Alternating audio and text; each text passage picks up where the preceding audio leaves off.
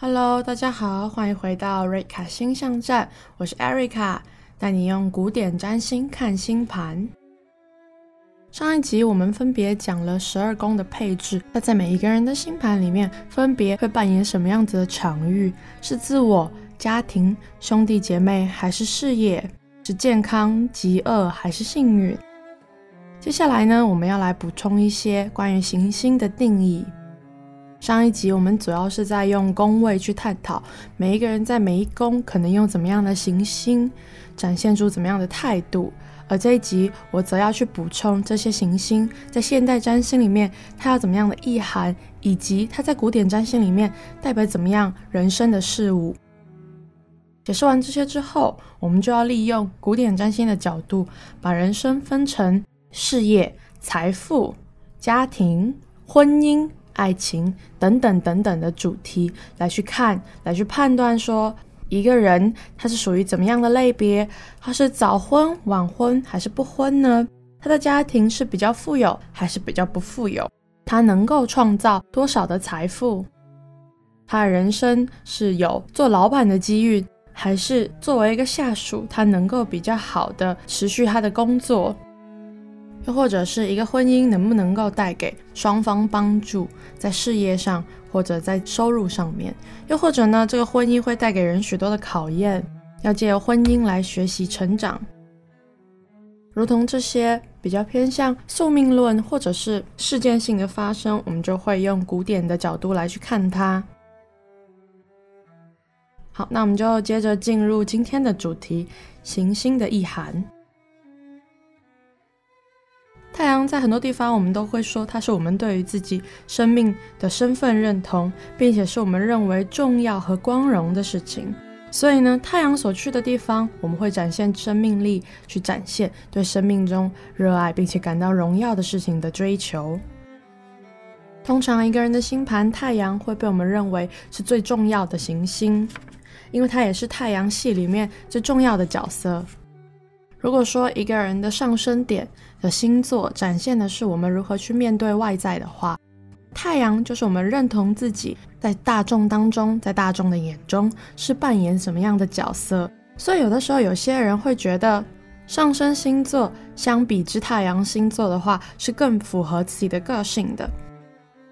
这也是我们说的太阳的真相比较弱的时候，或者是。这个命主透过学习，发现自己实际上在别人眼中的样子是什么样的。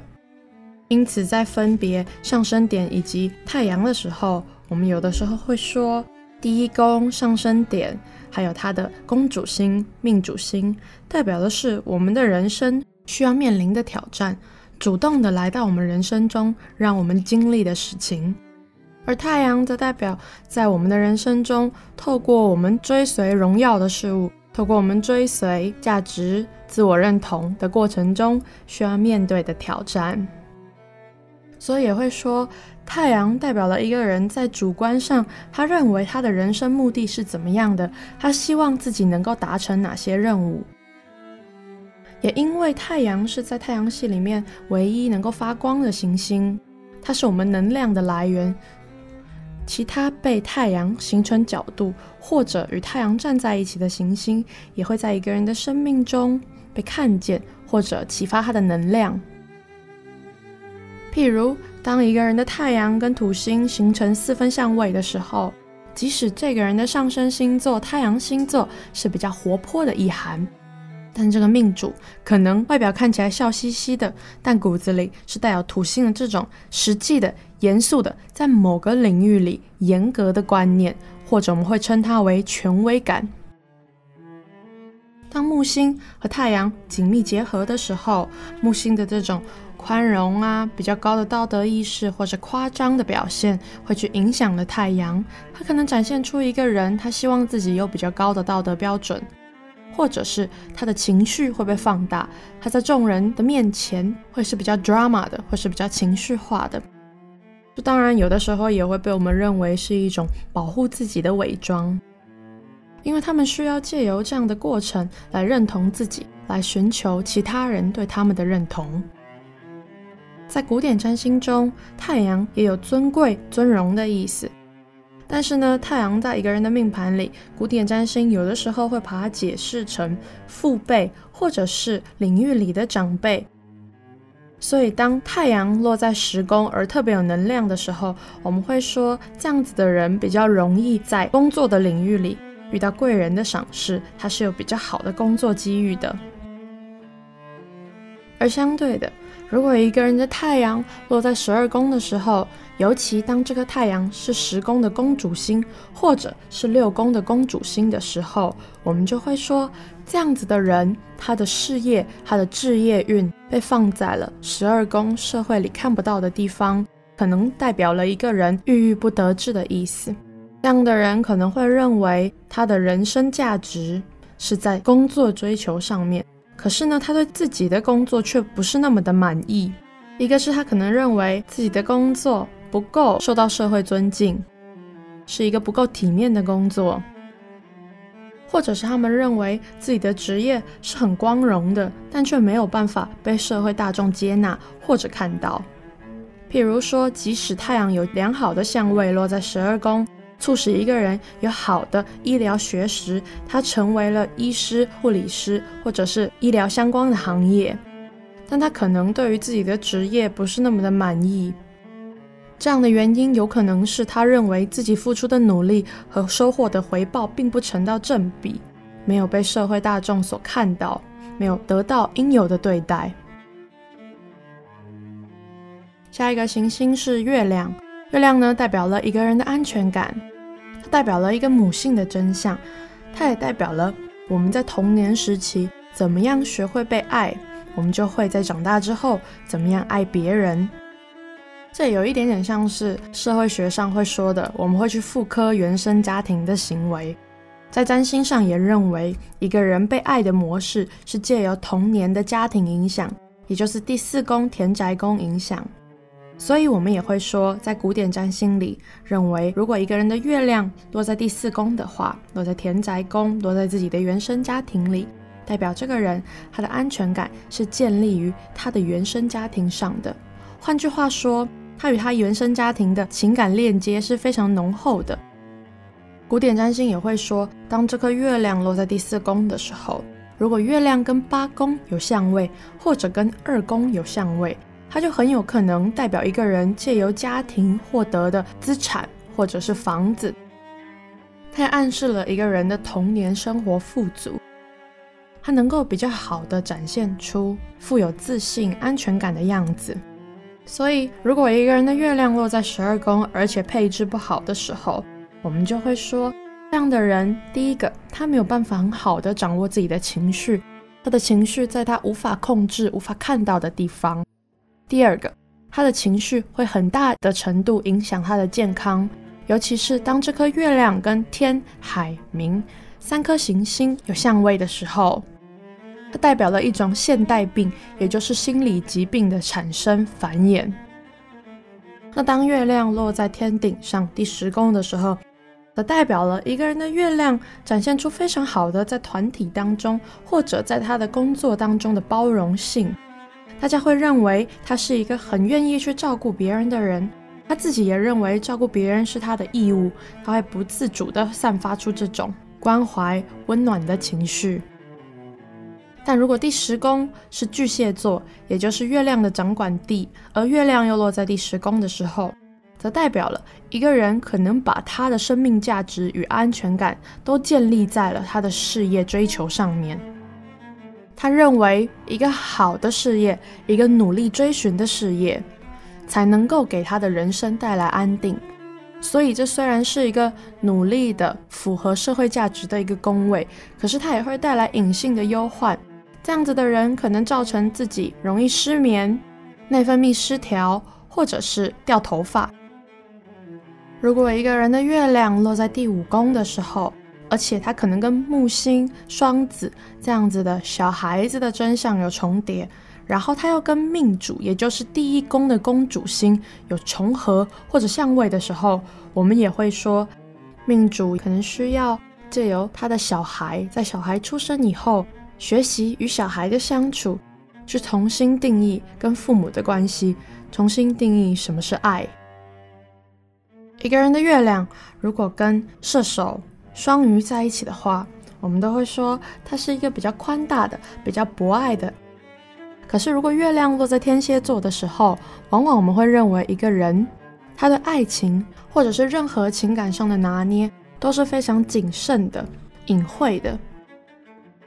月亮的情感，再加上天蝎座对于情感的执着，还会构成一种我们认为这个人他的生命中情感的分享，在他生命的比例会非常的高。他希望能够得到别人的重视，与别人真挚的情感付出，并且自己也会投以相同的热爱。可是当自己得不到回报的时候，就会倍加失落。而且这颗月亮。在天蝎座是处在落线的状态，他没有办法很好的发挥出自己的情感表达能力。当他们受到别人的批评的时候，或者感到受伤的时候，他们未必能够勇敢的说出来。我们只能够看到他们情感上冰山一角的一块。也就是为什么有些人会觉得这类型的人，他们总有一天会爆发。好像这个人是一个很敏感、情绪化的人，可是又不愿吐露自己的心声，是一颗未爆弹的状态。星盘里的水星会代表这个人一切的形式的沟通交流的模式，所以被水星触及到的其他行星也会产生我们对于别人交流的欲望。但如果水星遇到土星的话，它则反而可能展现出一种。我们不敢去表达自己想要说的话。水星也代表了一个人的小时候受到的教育，也代表了一个人的自我认识。他借由同侪给他的资讯来构建成自己的形式。所以，当土星冲到水星的时候，我们也会把它解释成。这样子的人，可能在小的时候受教育的过程，遭受到了许多的挫折或者打击，致使他不愿或者不能够勇敢地表达自己。水星也代表了一个人的智力发展和客观思考的能力，所以一个人的水星如果落在了三宫幼年的生活的话，并且水星的配置良好，我们就会说这样子的人在他的国小、国中。都会有很好的学习能力，他可能名次是很靠前的。同时，也可以解释成他在幼年的团体当中，他在学校的团体当中，他是一个比较出众的，能够勇敢地表达自己的人。同时，水星落在第三宫的时候，也会代表着第三宫的兄弟姐妹，可能会代表着一个人在幼年生活的过程中，有许多事情。是借由自己的兄弟姐妹所学会的。而当一个人的命主星是水星的时候，或者他的十宫主、十主星是水星时，都可能表现了这个人有比较强烈的沟通的欲望，或者是这个人在团体当中常常扮演了重要的沟通协调的角色。他的生命领域里，这种流动的资讯沟通的能力是非常强旺的。所以他们也有可能从事跟资讯交流有关的行业，譬如说出版社、业务员。当水星跟天王星的真相强烈的时候，它则代表了它可能是一个跟科技行业有关系的。如果一个人的金星落在十二宫，而命盘当中的土星元素又很强烈的话，或者土元素强烈的话，则可能代表了这个人是比较沉默寡言的，他有很多自己的想法，只是不愿意或者不知道该怎么告诉别人。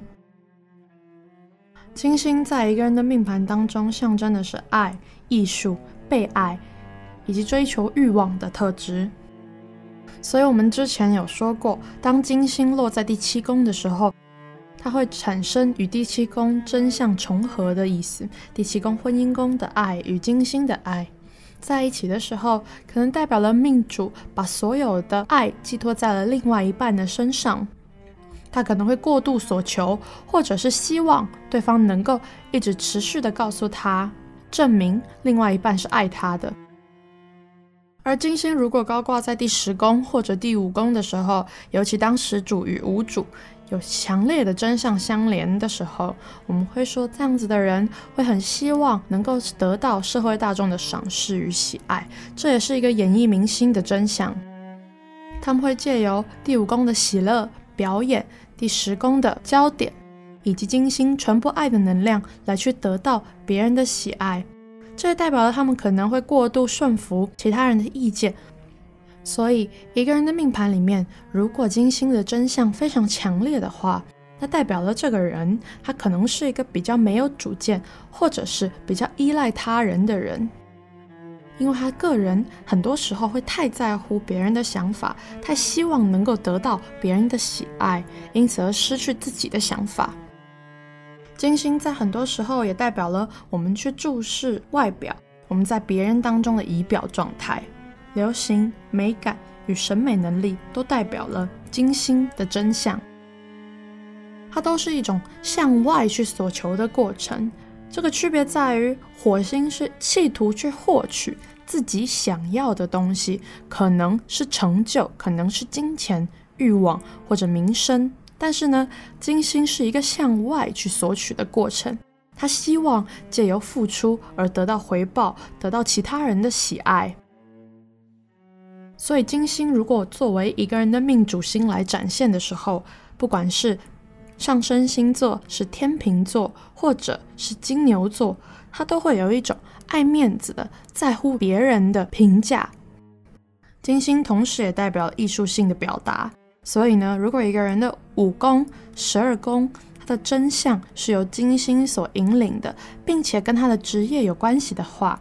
那就代表这个人很有可能从事跟艺术性质有关系的自媒体或者是个体行业。而当我们讨论到爱情的时候，通常也会说金星第一个代表了年轻女人的真相，第二个代表了女性的魅力以及追求的能力。如果一个人的命盘当中有金火相位的时候，我们就会说，哎，这个人。遇到感情的机会是比较多的，也就是桃花运是比较多的。当然了，这种桃花运能不能够给他带来他希望的爱情、美好的婚姻，还是要借由其他行星去观看的，并不是由金星这一个单一个行星就能够决定。下一个行星是火星，火星代表的真相是战争与行动力，也代表了耐力与勇气。火星的真相是一个人借由与外界对抗竞争来确立自己的存在，所以火星代表了一切愤怒与他人抢夺的意涵。在古典占星里，火星也会被视为一个凶星的存在，因为它有的时候意含着掠夺与剥夺的意思。刚刚提到一个人有金火相位的时候，常常代表了他的感情机遇很多，可是同时也代表了。它虽然代表着受别人欢迎，可是同时也意味着火星失去了跟外界竞争的机会，因为外界的情绪被金星所抚平了。所以有的时候，这样子的金火相位会带来一个人虽然受欢迎，可是他却不知道自己为什么受欢迎。他可能会甚至质疑自己：我值得这么样的受人喜爱吗？一个人的命宫当中，如果有火星的话，代表了这个人会在人际关系当中展现自己火星的能量。他往往会被认为是一个强势的人，或者是一个不好相处的人。可实际上，他们很多时候可能只是认为自己需要表达意见。但如果这个人的火星是来自八宫或者是十二宫的宫主星，它则代表了这样子的人能没有办法控制自己的情绪。八宫是来自于生理欲望的愤怒，而他们能够意识到来自八宫的愤怒，并且需要展现出来，可是他们却没有办法去控制它。十二宫的火星则会代表着自己没有办法意识到自己的情绪，而无意识的展现出。但不管是哪一种，我们都会说，本命宫里的火星是告诉一个人需要去掌管、控制自己的情绪。这可能也会变成他成长过程、出社会的学习主题。他们学习去放下对他人的戒备、对他人的武装，而真诚的接受这个世界，或者找到与这个世界共存的方法。当火星落在三宫而配置不好的时候，我们占星师也会在流年命盘当中特别嘱咐当事人，当行运走到了三宫与火星会合，或者在六、九、十二宫与火星形成行冲的时候，很可能会带来人的交通问题。如果刑冲火星的行星是天海冥三外星，或者是土星凶星的话，它可能会带来交通意外以及财务上的损失。我们在前面的介绍当中就有常常提到木星，因为呢，木星是一颗天然的、纯然的吉星，有它在的地方呢，都会代表了幸运的或者是机遇的意思。它也能够带来一个人扩张的能量。或者是哲学思维比较高的道德意识。当木星高挂在第十宫天顶的时候，我们会说，这样子的人透过追寻事业的方法，找到自己的道德标准，找到自己的哲学思维，他建构一个自己的世界观。木星也代表了幸运的意思。当木星落在十宫的时候，通常我们会说，这样子的人在事业当中有非常好的贵人运，有非常好的机遇。他在事业当中所做的努力，通常能够被扩大他的影响力。木星也会有远行的意思。当木星跟第九宫的真相重合在一起的时候，也就是木星落第九宫，或者第九宫的宫主星是木星的话。我们就会说，这样子的人会很渴望远行，借由远行取得许多心灵上的收获，或者是他有远行的机遇，他能够借由从海外留学、海外的贸易、经商、生意来获得资本。同时，我们判断一个人他是不是比较容易放过自己，比较容易能够为自己开脱，能够放下心中的郁结，我们就会看木星的能量。因为木星是一种哲学思维，它如何去化解心理当中的情绪。而当木星落在十二宫的时候，如果十二宫的配置很差的话，木星也会成为唯一的救赎。譬如说，一个人可能在老年之后选择皈依宗教，这是一种寻找心灵上的慰藉；或者在发生意外之后，他能够借由精神性的学习来获得心灵的平静。木星实际上也暗示了一种古典占星会认为，人的一生最终需要回归在精神层面。木星会带来幸运、夸大的特质，在二宫的时候，它可能给一个人带来很好的财帛运、很好的机遇，能够赚到大钱。可它代表的是，我们最终需要去思考财富的本质是什么。当它落在一个人的七宫的时候，它带来了良好的另外一半。可是我们需要借由这个另外一半去学习婚姻的本质是什么。它代表了木星给你的富足，或者是给你的夸大，都只是一个过程。最终，它是希望你能够去思考它的本质，它的真谛。最后是土星，土星也是古典占星中的凶星，因为它代表了辛劳、恐惧、刻苦、挫折。我们觉得自己笨拙而不愿被别人看到的那一面，所以它常常象征着一个人在幼年时期的不满足或者被压抑，而在长大之后，他用一种木讷的不表现的形态来去回避这样的议题，或者他们用老练的态度来去承受面对我们不希望去面对的。所以土星的相位也能够道出我们在生命的哪个面向当中过度的防卫。最坏的情况下是当有土火相位的时候，可能代表了一个人像刺猬一样的面对大众，他们很容易受伤，很容易被踩到底线，